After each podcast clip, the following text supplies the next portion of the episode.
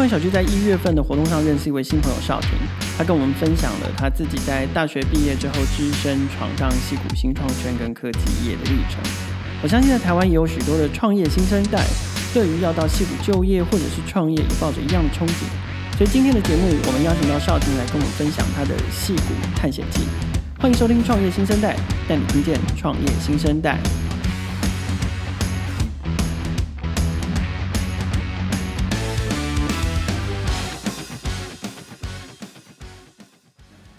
今天创业新生代的节目邀请到的是我们在创业小聚上面认识的新朋友邵婷。邵婷现在其实是在戏谷发展哦，不过最近刚好回来台湾休息。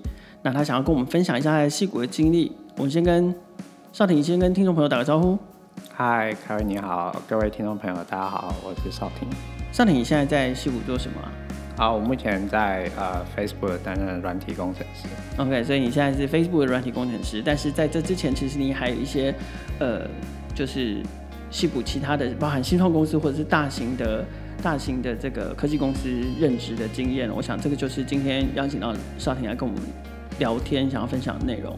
可我想聊一聊，就是说，呃，我知道少廷并不是土生土长就在美国发展，OK，是在呃念硕士的时候才才往西谷去，所以我很好奇，就是你在你在加入这个矽谷新创生态圈之前，你自己的学经历的背景是什么？还有。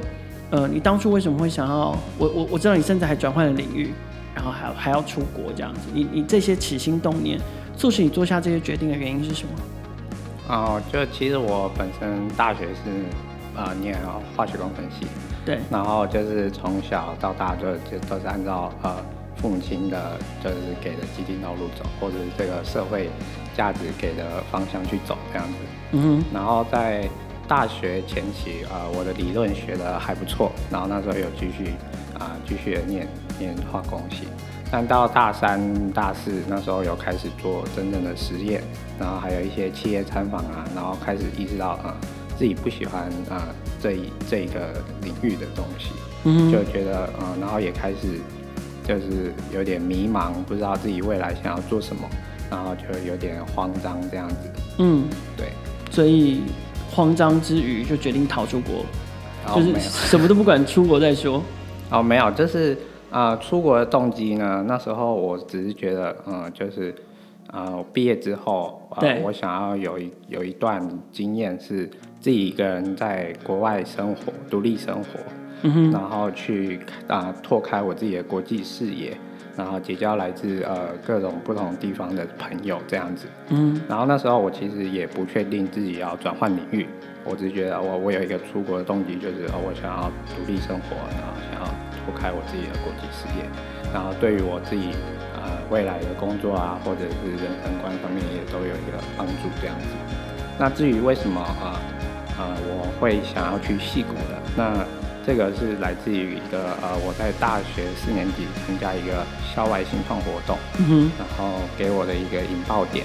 那时候就是会认识来自不同背景的人，然后我们一起组成一个团队，然后去对这个呃创业比赛进行呃 idea 的发想，嗯，然后后来就是呃最后会呃两三百个人的呃。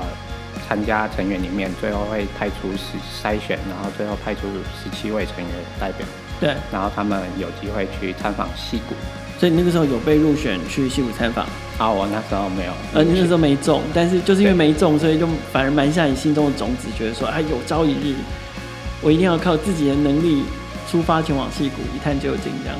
对对对，那时候就是呃，因为当兵，然后我在呃呃参加的过程，参加这这个活动的过程中，就是你那时候在当兵，呃，就是大学大四毕业之后，哦，大四毕业之后，然后就是再加上参加这个活动过程，就是哇，我找不到自己的优势，然后不知道自己有什么定位，因为很多人可能他们会一些行销啊，或者是一些呃，就是有自己的定位这样子，对，但你只会做网水之类的。呃，就是 对我在团队中就是啊、呃，不知道自己适合做什么这样子，然后就也很迷茫。然后在当兵的时候，就有一天我的朋友们就他们从西谷回来，然后就说：“哎、欸，那要不然你来听听看我们的一些心得，然后说不定有一些啊、呃启发，这样就感觉还不错。然后就后来就是在当兵的放假，我就啊、呃、来到台北，然后去听他们的呃分享，然后就在分享他们的分享过程中呢，就有意识到说哦，就是原来去参观一个矽谷，竟然可以给这些身边的朋友们呃这么大的改变，而且只是短短的。啊啊、呃呃，一个一一两个礼拜的时间就有这么明显的改变，然后每个人都找到啊、嗯呃、自己的热情，然后也看见啊、呃、不一样的地方，这样，然后这就让我开始想要就是往戏谷发展。好，所以后来邵婷你就先到美国去念硕士，可不可以跟我们分享一下你这一段的求学经历？还有就是你把自己丢到一个完全不一样的学校、不同的环境、不同的文化里面，那嗯。这些事情带给你什么样不同的视野跟激励？呃，第一个我觉得是就我呃我变得会比较敢表达自己，嗯、然后会因为我看到来自呃不同世界各地的人，他们彼此会很团结，而且他们在表达自我的过程中会呃非常的勇敢，而且非常的会学着呃让自己表达的很清楚这样子。嗯哼，对，然后所以我呃像我在。这个过程中，我有试着去参加呃学校的黑客松比赛，嗯、然后去那边练习自我介绍啊，或者是嗯啊、呃、提出呃我的创创业的 idea 这样子。嗯嗯。然后第二个是我觉得在教育上有一个很大的差别，是我学到的东西是比较偏向实际应用会用到的东西。因为我我我在硕士的过程中也是念化工系嘛。然后相比于我大学学到的。呃，化工系的东西，我觉得呃，我在那边学的东西比较偏向以呃以软体还有以程式来解决化工上的遇到的问题。嗯哼，对，就是这个是呃我之前啊、呃、在大学里面没有学学过的东西。OK，对，好，那呃，因为其实大学跟硕士念的都是化工，可是以现在的身份的你是一个软体工程师，那在求学的这个过程中发生什么事，让你决定做出这样的转变，就是转换你自己的专业跑道？嗯，对，就是呃，我觉得第一个是因为我选学学的呃呃专业里面，它有一半的机会让我去选修呃这个学校里面的呃不同科系的课程。嗯，对，然后再加上我当时就一直很想要去戏谷嘛。对，然后那时候二零一五、二零一五、二一六年的时候，刚好是就是整个像是 Uber、Airbnb 的大爆发，然后还有其他一些呃软体新创公司的爆发，然后导致我就想去了解哦，为什么戏谷的软体业这么有名，所以我就趁着这个选秀机会，我去选了一些啊。呃啊，软体的课程，像是云端计算啊，或是资料分析跟机器学习这一块。OK，然后就毅然毅然决然转换跑道了。好，可是我们刚刚听到的这些都是比较属于正面的激励，然后好像听起来很容易。可是我相信，呃，你自己一个人，然后就跑到美国去，然后几乎可以说是从零开始，这件事情一定也有也有不如想象中顺利的地方。就我很好奇，就是在。对你来说，在一个全然陌生的国度，然后你后来又转换了专业，语言也不一样，然后你又遇见来自世界各地不同的人，嗯、你你有没有感受过压力，或者是挫折，或者是迷惘？哦，这个应该，我觉得应该是所有留学生都会面临到的问题。然后在这个过程中，啊、呃，我也学会去呃主动向别人啊、呃、求助。然后请教别人的帮忙这样子，因为我看到像啊、呃、有些印度人或是欧美人，他们在啊、呃、写作业的时候是啊就是有一种团体读书会，然后去一起啊、呃、解决问题这样子，然后等于彼此呃透过呃互相的呃学习，然后会让整体的学习效率提升。嗯、所以我后来呃加上再加上我自己本身啊、呃、是完全没有基础，就直接去选这些。呃，软体也软体的课程嘛，对，所以我就是也找了呃一些跟我类似的背景，也是没有基础的呃人组，我们组成一个团体的读书会，嗯哼，然后呃一起透过讨论，然后来让我们呃的学习呃来提升我们的学习效率这样子。然后如果再不会的话，我们会啊、呃、主动的去找呃助教帮忙。嗯哼，嗯，OK，这个所以这个是主要是在在学习上面的挫折。那其他呃在跟同才相处上面，或者是社交上面。一切都还蛮顺利的，这样子。啊、呃，在社交上，我觉得那时候其实大家都，嗯，就是一开始都会比较害羞，然后再加上本身母语不是英语，然后，但是我觉得这个东西要学会试着去放开。就我后来有跟，呃，就是我们西上的像啊、呃、其他外国人或是印度人，是，然后就周末一起去喝酒啊，去体验那种美国文化，是然后就渐渐的会比较敢讲。敢敢开口讲英文这样，嗯哼嗯哼。所以念完的时候是决定转换跑道，然后你就想要开始找工作嘛，然后想要加入新创团队。我不知道这个这个，因为你自己是是非本科系，然后又是外国人，我不知道你找工作顺利吗？你当时是怎么怎么设定这些目标？然后你又是怎么样顺利可以加入到这家？新创公司，你觉得你觉得你最后会被录取的那关键条件是什么？哦，好，就是在找工作的过程中，我有先找学校的职业发展中心，然后去请他们帮我改履历，还有改 cover letter，然后也做一些形象测试跟一些啊职涯上的解解答这样子。但是我当我投了啊、呃、一两百封履历出去之后，一两百封，对，不夸张，嗯，不夸张。OK，那是就是就是，你就上去各大的，是有求职平台吗？还是有，就是像 LinkedIn 啊，还有一些嗯啊、其他的其他的求职平台去投，然后但是都没有任何消息。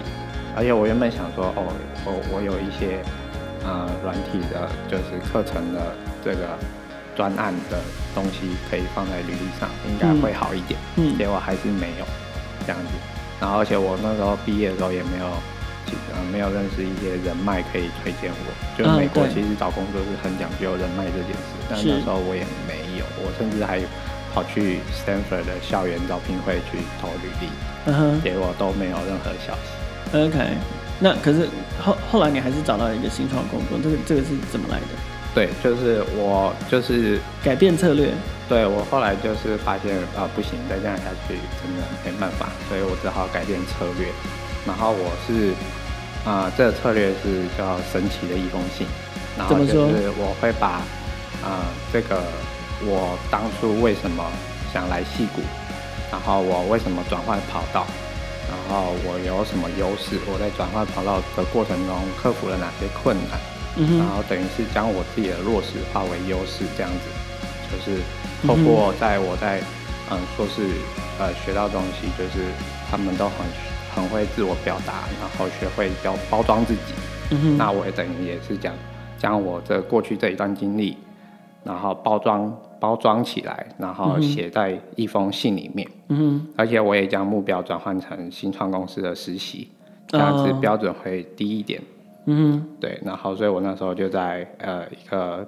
啊、呃，新创的平台叫 Angelis，我就把这封信，还有我为什么想加入这些公司，嗯，呃的原因都写清楚，然后我只投了呃三四间这样子，然后投完之后隔天马上就有啊呃，呃公司的 CEO 来找我面试。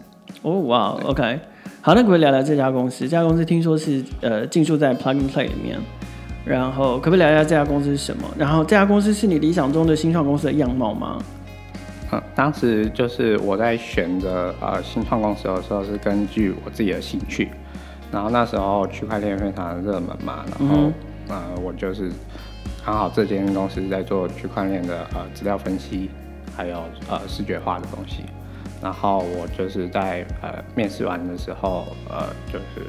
他们也很可能对我表现还可以吧，然后就是啊、呃，就也给我这个实习的机会。对，然后在呃学学习的过程中，我觉得啊、呃，第一个是我觉得新创公司的脚步真的非常快。我在加入这个公司的第一天，我就是啊、呃、有一个专案，就是要负责去爬区块链交易所的资料。所以虽然是实习，但实际上他们进来第一天他就交任务给你了。对，就是一个实际的任务，他们的需要用到的东西这样子。然后而且在过程中，就是 plug and play，就是他们每天晚上都有很多新创的活动。嗯。然后就是不仅讲探讨区块链啊，还有一些生意啊，然后教育等等其他各各各种呃各种不一样的啊、呃、议题去探讨。对，然后这也帮助我去了解每一块呃领域，大家都是怎么解决这些问题。可你在这家公司就一直是实习吗？呃，没有，我后来实习两个月之后，就是啊、呃，他们有给我认可你的能力，正职的 offer 这样。OK，就是实习两个月之后，因为他们认可你的能力，就正式的让让你成为他们的一员。OK，那最后在这家公司待了多久的时间？我最后待了呃一整年，然后也这个过程中也呃运气也蛮好的，就是刚好有经历过呃这家公司啊、呃、被加拿大公司收购后并且上市的过程。因为我觉得新创的目的就是有两种嘛，第一个是啊、呃、被收购，要么是被上市。是，对，所以我觉得这能够啊亲眼见证这一切。对，亲眼见证这一切，真的运气蛮好。OK。好，谢谢少婷跟我们分享他的戏骨闯荡之旅，暂时到这里，接下来他还有更多的冒险旅程可以跟我们分享。我们先休息一下，马上回来。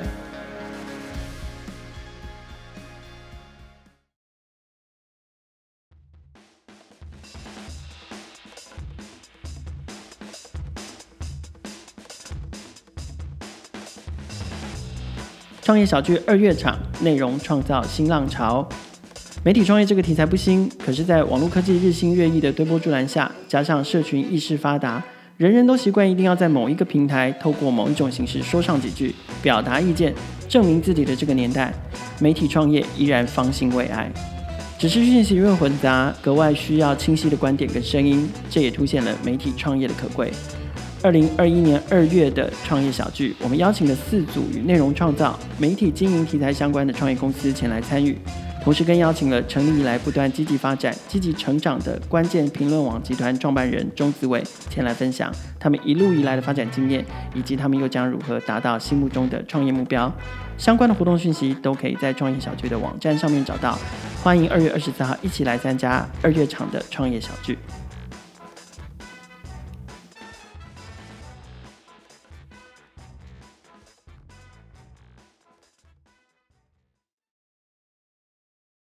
听说你被一家很大的公司挖角，可不可以聊一聊这一段际遇？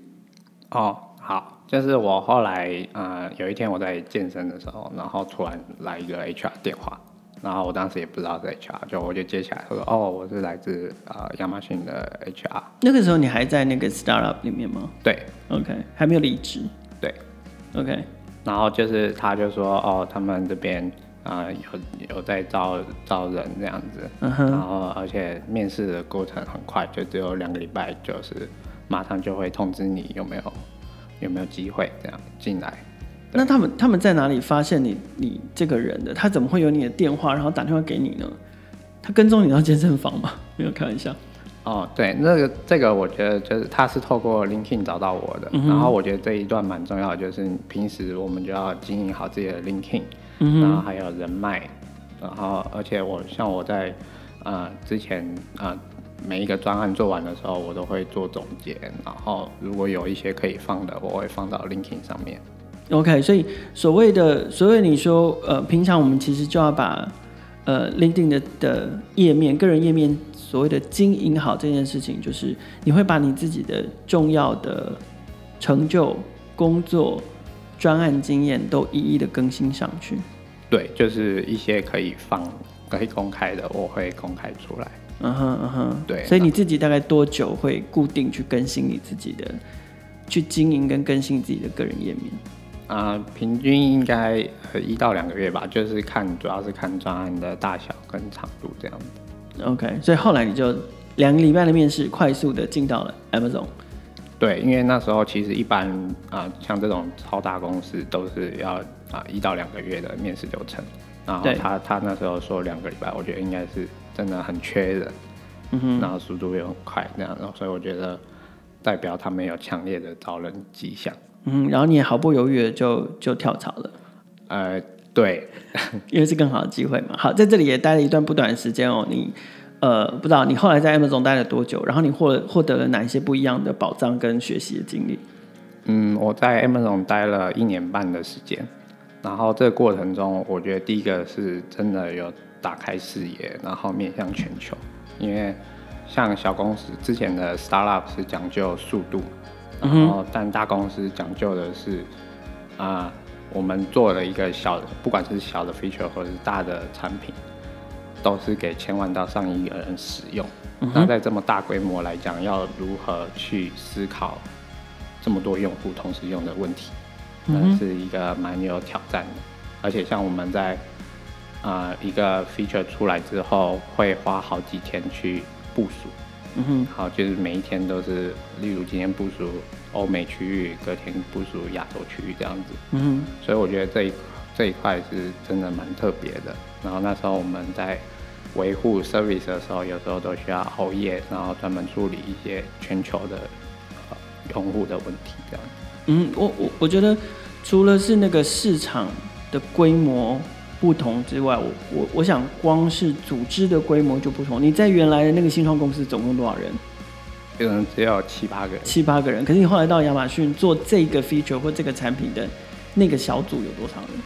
小组就是跟你跟你在同一个部门负责负责同一个功能或者是同一个网站或同一个专案的大概有多少人？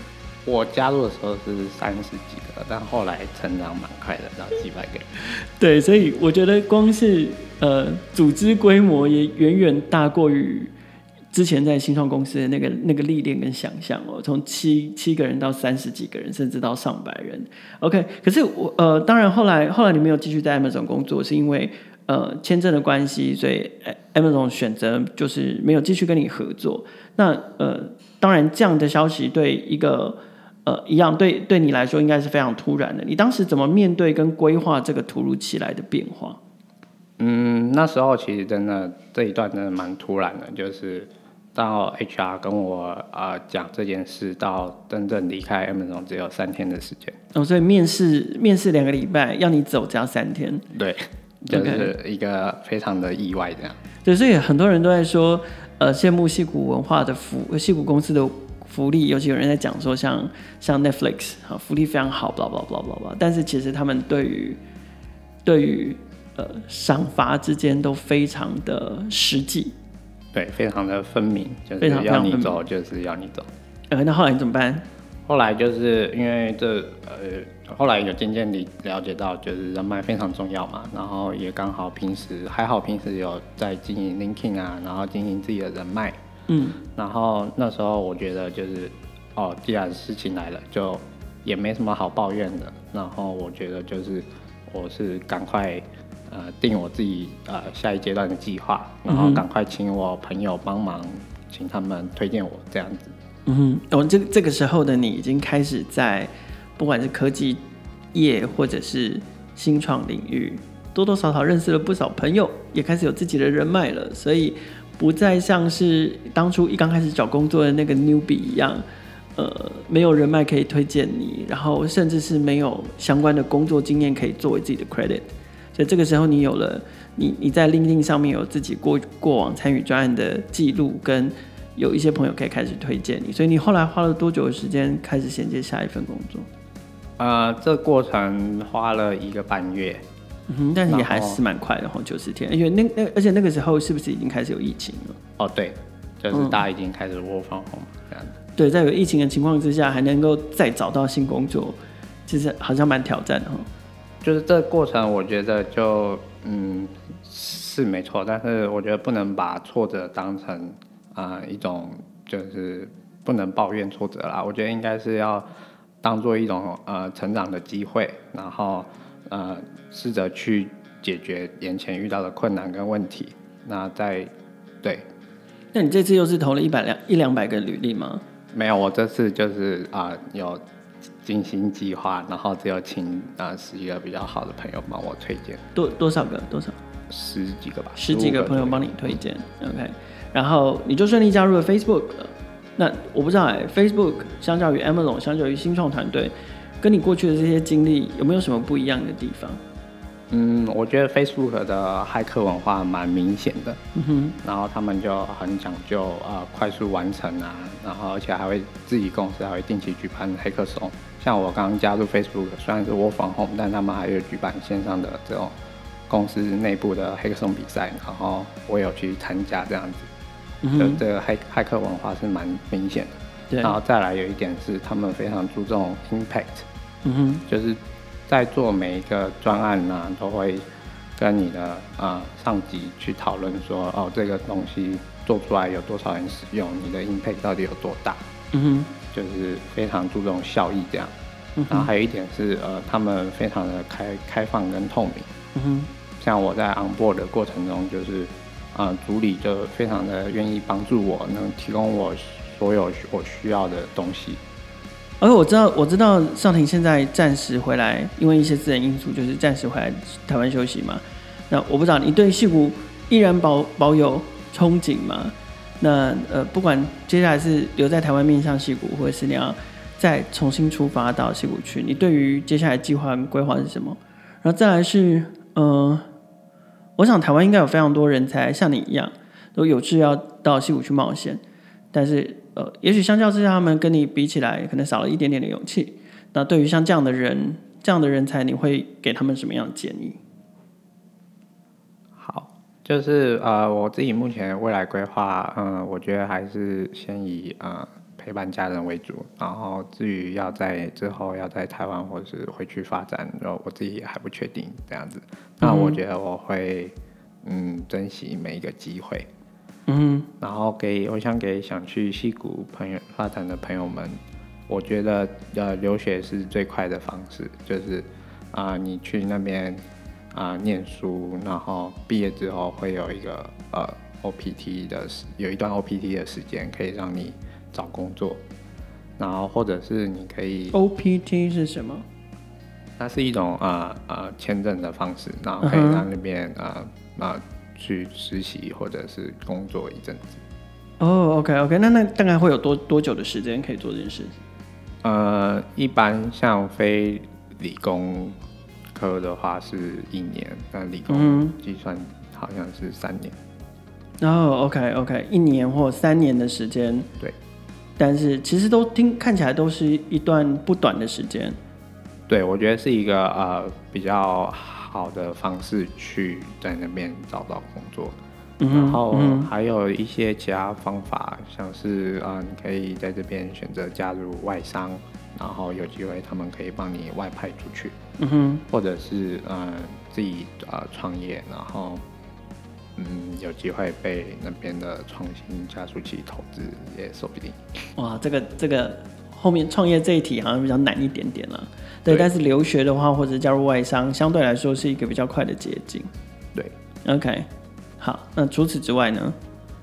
然后就是我觉得，嗯、呃，这五年来，嗯，经过这么大一个探险，我觉得我学到最重要的东西就是，呃，勇于尝试跟拥抱失败。对，因为我觉得。啊、呃，我们啊、呃，像我自己呃、会经过一段迷茫的，还有未知的时间嘛。嗯哼。那在这成长过程中，我觉得如果不去对每一项东西进行尝试的话，那你永远不会知道自己喜欢什么或自己想要做什么。对对。那但是在尝试的过程中，不免遇到一些挫折跟困难。那我们要也要学着学会拥抱失败。对。然后我觉得，嗯。嗯，我想给一些没有想去戏谷的听众朋友们，我觉得啊、我们也可以眼光放眼到全世界，然后呃，引用啊、呃，Google 台湾前总经理简立峰博士所说的，他说：“我所有的工作虽然是在台湾，但是我想的，我做的事情，通通都是全球。所以我相信，只要我们勇于尝试，拥抱失败，并且把眼光放眼全世界。”那我相信每个人都可以找到属于自己一条的路。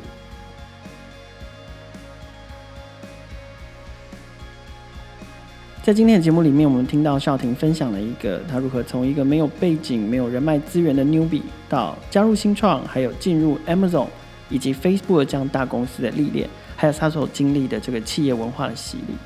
对于他的经验有兴趣的朋友，可以在节目资讯中找到他的粉丝团网址，然后进一步交流。创业新生代每周固定在 Sound 更新。创业小聚的朋友们，除了可以在 Sound 上面听见每一个创业新生代的故事，我们在不同的平台也有放送，包括 First Story、KKBox、Apple Podcast、Google Podcast 还有 Spotify。每周三跟周五都会新鲜上架，欢迎大家随选收听、订阅、分享，与我们一起共同关注创业新生代。